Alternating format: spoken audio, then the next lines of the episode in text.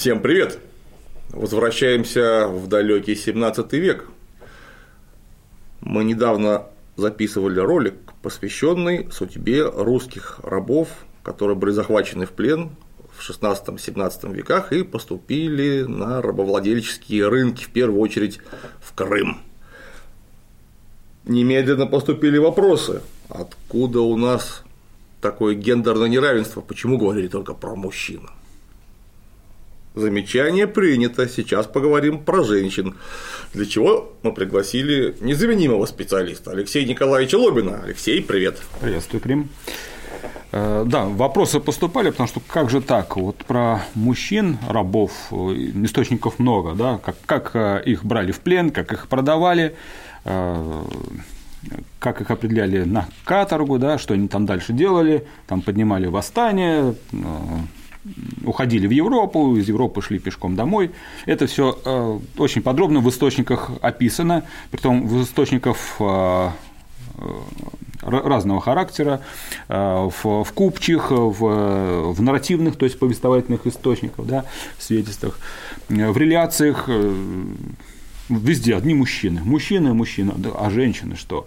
Во время набегов, как мы знаем, с XIV века, с XIV по XVII века угонялся огромное количество полона, и женщины там составляли, ну, может быть, не половину, но значимую часть полона. А почему с XIV, почему не с XIII? Э, ну, я, я так беру, да, ага. я, я беру именно, э, да, конечно, с XIV, но вот э, уже организованная продажа полона, так, такая, да, что э, зафиксировано документами, угу. хорошо, это вот 14 век, э, продавали, как мы знаем, в, в, даже в Западную Европу, да, о чем нам свидетельствует работы господина Лучицкого, который так называется «Русские рабы в Руссельоне», у него есть одна работа, другая есть «Русские рабы во Флоренции». То есть даже э, в, в 14-15 веков. То есть да. даже туда продавали. В Венеции да. даже да, есть это, целая набережная. Мы об этом говорили. Эскиалона, которая называется, да. Вот, да. И конечно же, вопросы поступают, что же женщинами, неужели о женщинах ничего нет? Э, вынужден немножко разочаровать, да, о женщинах, полонянках, полонянки – это пленницы, да, захваченные в ходе э, грабительских походов, э, там, крымских татар, в частности, Нагаев, вот о них информации крайне скудно мало, настолько мало, что порой очень сложно восстановить там, путь там, женщины от, из плена домой, к, к примеру. Да? То есть, понятно, что женщины, э, которых определяли наложницами, кормилицами, не могли поднимать восстание и уходить в Европу, правильно? Да, да? нормально было бы восстание кормилец. Вот, э... Восстание гарема. Да, восстание гарема. Как, Захватили галеру и пошли пиратствовать. Вот, э... Документ, прежде всего, отражает куплю-продажи э, женщин, да, многократные при, при том, э, и кое-какие-то мимолетные упоминания о, о женщин-рабынь, э, и некоторые делопроизводственные документы, как правило, это с 17 века, когда вот освобожденная женщина приходила уже в Россию, да, конечно, ее расспрашивали, расспрашивали прежде всего э, церковные представители, потому что интересовал, интересовали, как она грешила, там, ну, грех, да, там, э, постилась ли, или э, там, веры христианская изменила ли, прежде всего такие вопросы. Никаких военных сведений, конечно же, нет, у нее не спрашивали, одно, откуда женщина могла знать что-то про военные какие-то. Мало ли что, в гареме на шпионе. Вот. Тем не менее, вот такие истории, они имеют место быть, и, и конечно же, порой поражаешься да, выносливости э, некоторых женщин, которых вот угоняли в, в рабство, многолетнее рабство, и которые наконец-таки возвращались в Россию. А, если мы посмотрим на Западную Европу, на русских рабынь в Западной Европе, вот, с XIV века, то отмечу, что где-то примерно до середины XIV века а, европейские рабы были по преимуществу, конечно же, мусульмане. То, то есть, но уже в XV веке встречаются рабыни, уже с начала XV века, Э, встречаются рабыни, и при том вот в документах Руссельона там отмечено, отмечены э, желтые татары и белые татары. Желтые, понятно, ну, татарские татары. Женщины азиатские, да, а вот белые татары имеют имена Лукия, Марфа, Катерина – то есть предположительно, что это из, из э, родом из Тартарии, которую называли эту область там где-то за, за Литвой, там, да, Московия какая-то там, еще, еще даже Московия формировалась еще даже. Эм. Я думаю, там было дело в том, что христиан обращать в рабство было категорически нельзя. А если назвать этих странных людей татарами, то вообще вопросов нет. Делай, что хочешь. Не, ну, тем, тем, тем не менее, э, впоследствии эти рабы назывались русскими рабынями, да, и… Перестали кривляться. Да, и э, документы о продажах рабынь, э, то, то есть их э, перекупали там э, у турок, да, э, там, у, они уже знались как русские рабыни, и о ценах я немножко говорил еще тогда, да, что русские рабыни стоили очень дорого, то есть дороже всех практически. Э, русские рабыни, я отмечу, это не только э, рабыни из России, это из Польши, из, из Литвы, Литвы, да, да, да, из Восточной Европы. Э, их всех называли русские, русинскими рабынями. Так вот, я напомню, что при э, ценах э, в Руссельоне, допустим, э, рабыни там эфиопка максимум доходила до 50 ливров, а негритянки там около 40 ливров, а вот русские рабыни стоили от 60 ливров и выше. И напомню, что абсолютный рекорд да, был поставлен в 1429 году, когда 17-летняя русская девушка по имени Катерина была куплена за самую максимальную в историю торгов цену 2093 лиры. Ужас, это же как это да, у нас да. денег-то. Вот. Э, в нотариальных актах отмечено, что это рабыни э, частью наложницы, частью э, предназначены для кумлакты, то есть кормилицы, да, для латинского. А, да, для молока, что называется. И э, русские раб, рабыни, да, они, э, вот, ну, если, если сравнить списки всех продаваемых э, раб, рабынь, то, конечно, да, русские рабыни ну, сам, сам, самые дорогие, и русских рабынь также приобретали для временной женитьбы. А ливер это на сколько грамм получается? Ливер это же у нас э, а... имеет золотой эквивалент некий. Да, ну я сейчас не, не скажу. Я помню в 18 да. веке, в 20-е годы 18 века, его там сократили до 30 с чем-то грамм содержания, ну, э, золотой эквивалент ливра, а в 17 веке что там у нас получалось? Он больше был точно, чем 30. Не, не могу сказать. Ну, короче говоря, если вот сколько там это стоила девушка 17-летняя? 2093. Вот, 2093, то есть это золотая 2093 золотых монет, это какой-то ужасный. Ужасно, ужасно, да, рекорд, рекорд. А, и по поводу приобретения а, рабыни для женитьбы, да, угу. для времени женитьбы, то, то есть исполняющей обязанности жены. То есть, Врежены. Да, вот.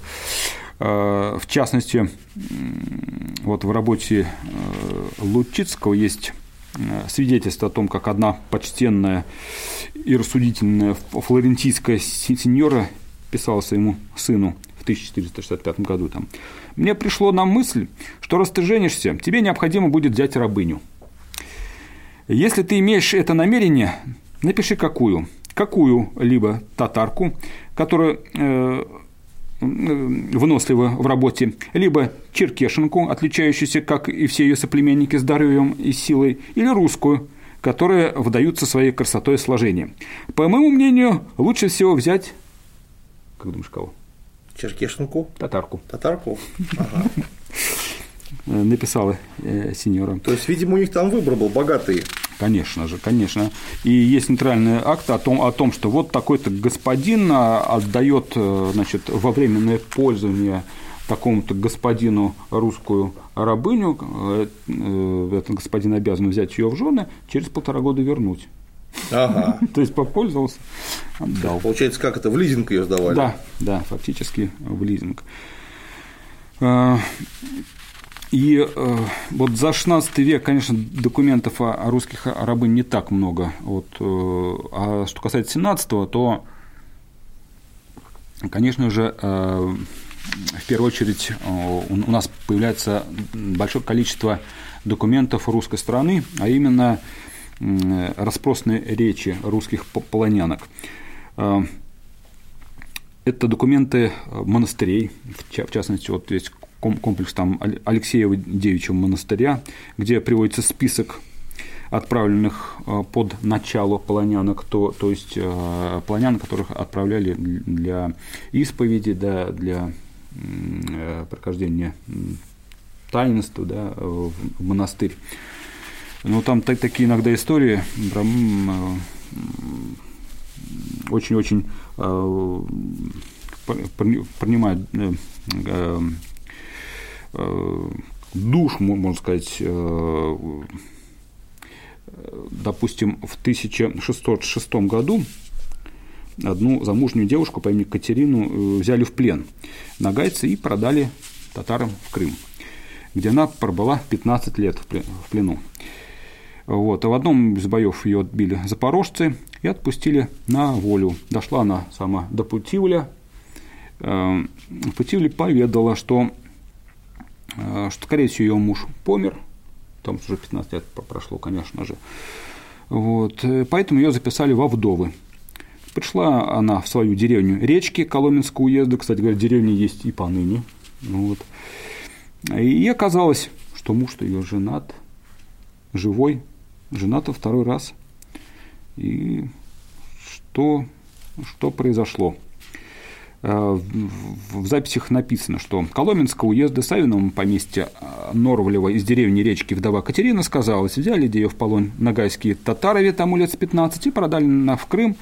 Сказала, вера татарская не держала, по э, середам и по пятницам великие посты мясо едала, Отгромили ее запорожские черкасы. Вышла на Путивль Великий пост в нынешнем году. И той вдове Катерине выискался муж Богдашка и Елизарьев. И тому Богдашке велено жить с первой женой Катерины, а с другой женой, на, на которой после ее женился, э, с Татьяной велено ему распуститься. Такая ну, то есть развестись, история. понятно. Да, да, то есть, представляешь, э, люди после 15 лет уже э, каждый думал, что все, уже а тут раз супруг погиб, э, супружница погибла, а тут раз все живы. Чем не сюжет для фильма? Ну да, это мелодрама была бы прям замечательная. Или вот э, венского немчина Артамак Муана, жена русская Катерина, сказалась Козлетенко, стрелецкая дочь. Взяли ее литовские люди, как король стоял под Смоленском, и свезли на Белую. И ее где взял тот немчин Артамак Маун – и живучи, где она по середам и по пятницам великие посты мясо не едала, и немецкие веры не держала. И прижила она с тем немчином трое ребят. Все сыновья. Один не крещен, а два в православную христианскую веру крещены. Ну, очевидно, после смерти мужа э, Ловко перекрестила. который ее взял э, в жены в свое время, она э, вернулась в Россию с, с детьми. Еще... А как же она при немце-то умудрилась двух детей в православие крестить, а главное, где? А, может быть, может быть, там такая романтическая история, что э, Немчин был в нее так влюблен, что сказал, да. кого, хочешь, в, какую, как, в какую угодно веру. А, вот еще история про Федору, жены, жену Микиты Юшкова. Взяли в полон нагайские татары, ведь тому 18 лет, и свели в Козлев. а из Козлева продали в царь-город. Жила у жида пол осьма года, то есть семь с половиной лет. Веры жидовский не держала, а пила и ела с ним, и продал ее армянину. И армянский депоп исповедовал и причастие ей давал, и веру армянскую держала, и армянин продал турчанину. И турчанин, где ей велел палец поднимать. И она где поневоле палец поднимала, и у турчанина где выкупил муж ее, Никита, и женился на ней. Венчал в Галате греческий поп в церкви у, у Софей Премудрости Божией. И с Микитой, где она прижила э, э, двоих робят. Сын Афанасий по шестому году крещен, а в крещении обливан, мир, э, миром и маслом помазыван, а сын Фрол у грудей крещен в Керче на дороге, крестил русский поп – который ездил с Иваном в царь-город. Вот смотри, какая история в нескольких строчках. Да? Взяли в плен, э, была там наложница одного, второго, потом... Армянский поп, молодец. Вначале крестил, потом продал. Да, ну, как это, деньги нужны очень. Конечно же, в э, атаманской порте э, рабыни использовались в качестве служанок или наложниц. Э, вспомним, что у великого визиря Кары Мустафы в конце XVII века там насчитывалось около двух тысяч наложниц. А, кстати говоря, можно и такой пример привести. Любимая жена э, султана э, Сулеймана кануни первого Селим первый, да, русская жена с Западной Украины, как у нас сейчас можно сказать, Роксолана, о, чего, о чем снят сериал на Украине. А так, да, там, да, Роксолана. Да, Вот, там, вот, тоже была вначале наложницей. А, Сделала неплохую карьерку. Да, у, у Сулеймана была. То есть, получается, да. у Сулеймана дети-то наши оказываются да, частично. Да. Ну, не наши, почти. почти ну. ну, по тем временам-то наши. Да, да. Да и сейчас тоже.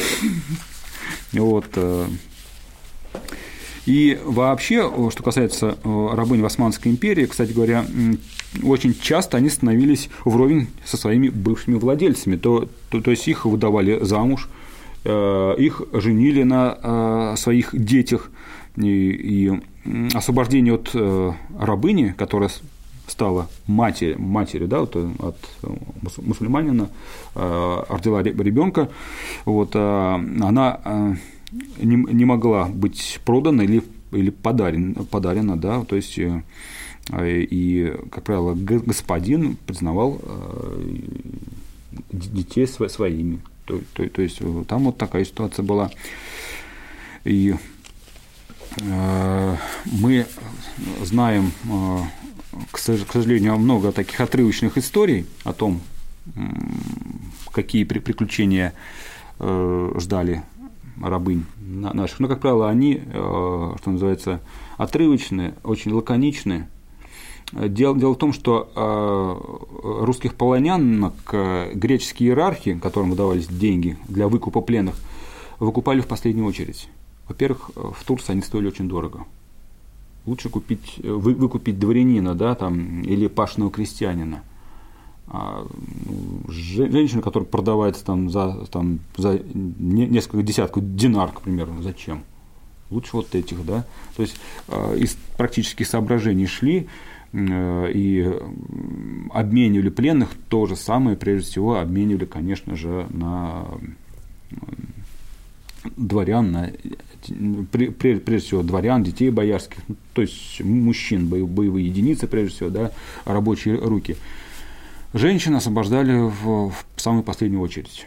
И, вот, и были ситуации, когда выдавалось э, для выкупа полоняничьих, выдавалась сумма какая-то полоняничных денег, вот, и э, этих денег хватало на выкуп, там, допустим, 20 пленников, вот,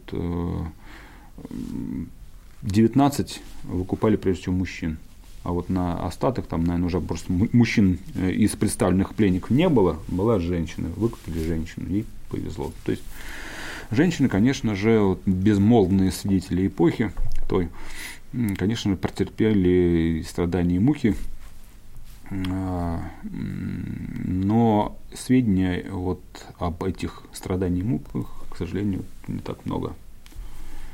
Потому что ну, так уж сложилось, что документ вот, отображает такой вот, скажем так, э, лаконичный, лаконичный ряд да, вот, э, биографий вот этих рабынь.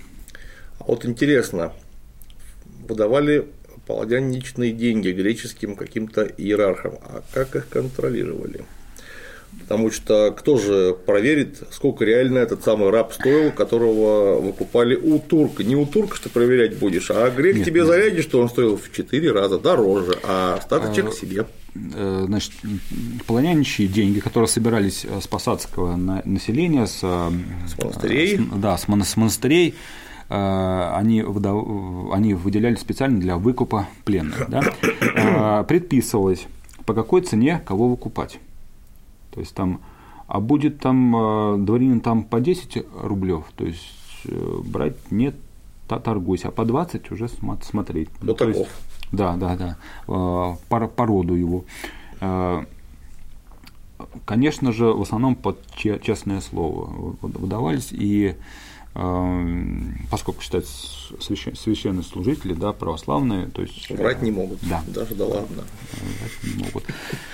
Ну, правда, в Новгороде, например, в господине Великом а, епископ, потом архиепископ. Это же был в первую очередь председателем палаты меры весов, потому что понятно, что торговые операции были связаны не с расчетом бумажными деньгами, а или с натуральным расчетом, или с расчетом металлическими деньгами, которые имеют важность в своем весе в первую очередь. И считалось, что иерарх, тем более такого высокого звания, вот уж точно не будет никого а, обвешивать и покрывать обвес тоже не будет. Но сведения доходили в итоге разные. Я думаю, всякие ситуации были. Вот, э, возможно, да, но все все-таки как-то наживаться на людском горе, не знаю, там, ну это, конечно, зависело от, э, от тех. Потом это никому не мешало. Потом Вообще ни разу. Да, да, да, здесь, конечно же, мы можем лишь предполагать. Вот, э, так что вот.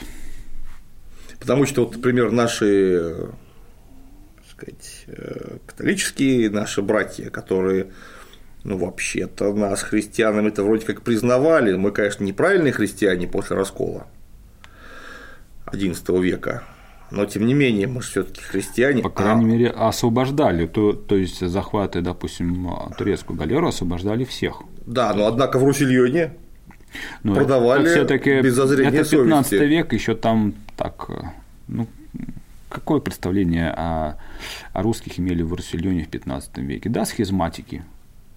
Ну, все. То есть схизматики не христиане практически. Сознание немножко менялось, да, то есть в, в 17 веке наложницы русские, конечно же, встречаются, и в том числе в, в Италии, да, в, в южной, на, на юге Франции. Ну, Венеции там просто продавали этих самых да, славян ну, конечно, конечно. Э, без всяких вопросов. Конечно. Вот, э, перед этим перекупив там у каких-нибудь алжирских пиратов, которые в свое время ограбили турков там, да, или там или перекупили у, у турок, да, а турки у, у крымских татар, да, то есть, там, или у нагайцев, да, или у, у нагайцев. Э, встречаются, конечно же, да, цены, цены на рабынь, э, они известны, они, конечно, менялись в зависимости от частоты набегов, да, вот, э, варьировались совершенно разные суммы были. Конечно, очень интересно, потому что в Риме во время античности, во время еще даже республики, понятно, там с рабством был полный порядок, так вот там рабы стоили весьма прилично, мы тоже знаем хорошо цены.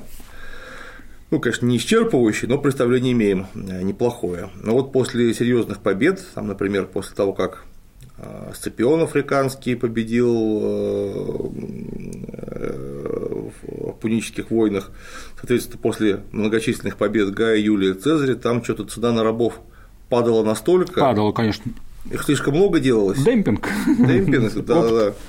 Потому что там так-то, если посмотришь в нормальные годы, там цены на рабов такие, что понятно, что рядовой гражданин даже будучи, скажем, там ветераном какого-нибудь легиона, какого-нибудь там прославленного какого-нибудь 11-13, ну понятно, он там ну, одного может раба купит, может двух за всю жизнь. Это причем, ну вот хорошо, mm-hmm. если.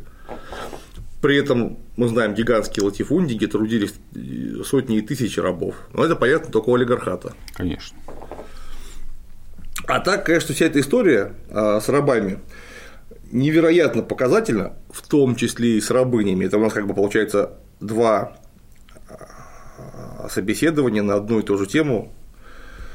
Очень показательно в том смысле, что вот это словосочетание набеговая экономика, которая сложилась в Крымском ханстве, это вообще не пустой звук, это был грандиозный бизнес на людях, и это на наших людях был такой грандиозный бизнес.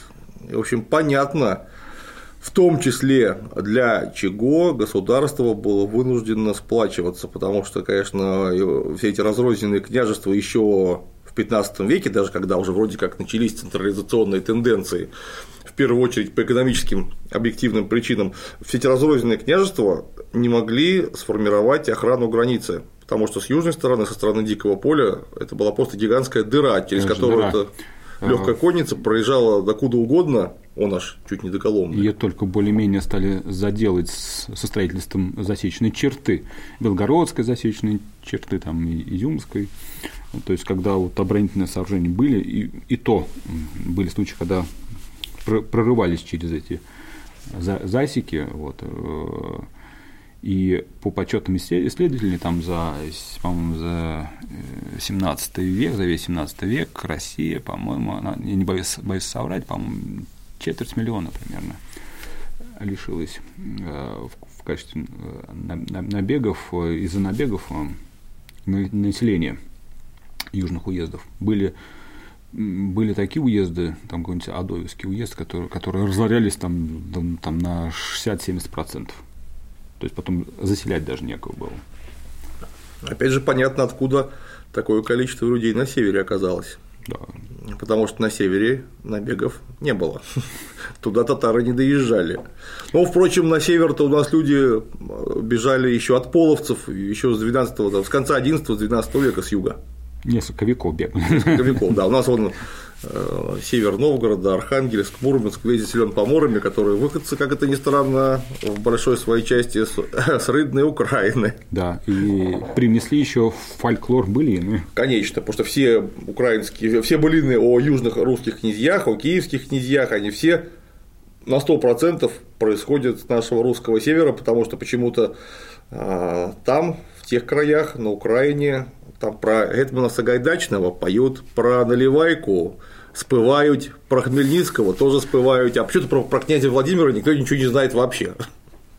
Ни одной былины оттуда не происходит. Вот такая история. Ну что, Спасибо. Такую заметочку хотел сделать, да. Про женщин было интересно, тем более но, но мало. Про, про женщин интересно, но мало, к сожалению, вот говорю, документы настолько разрозненные, то есть эм, массово поднимать и вести какую-то статистику ну, практически в настоящее время невозможно.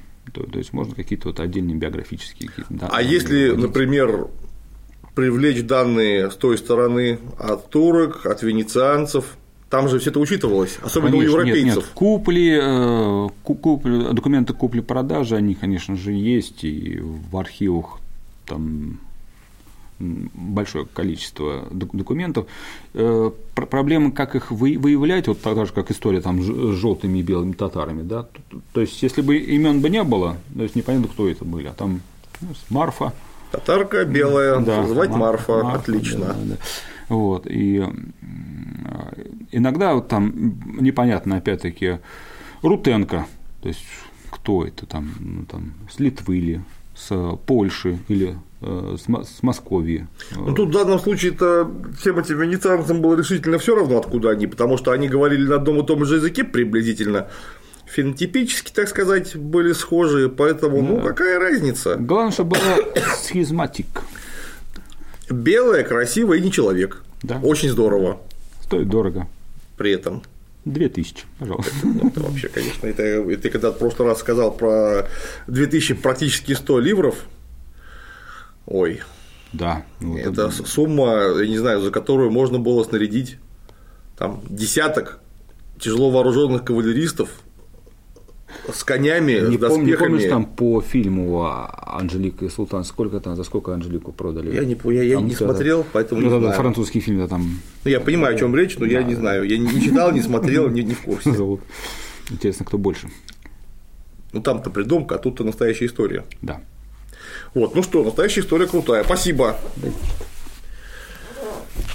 Следите за новостями из далекого 17 века, иногда и 16 Будем Алексея Николаевича приглашать еще. Он голова.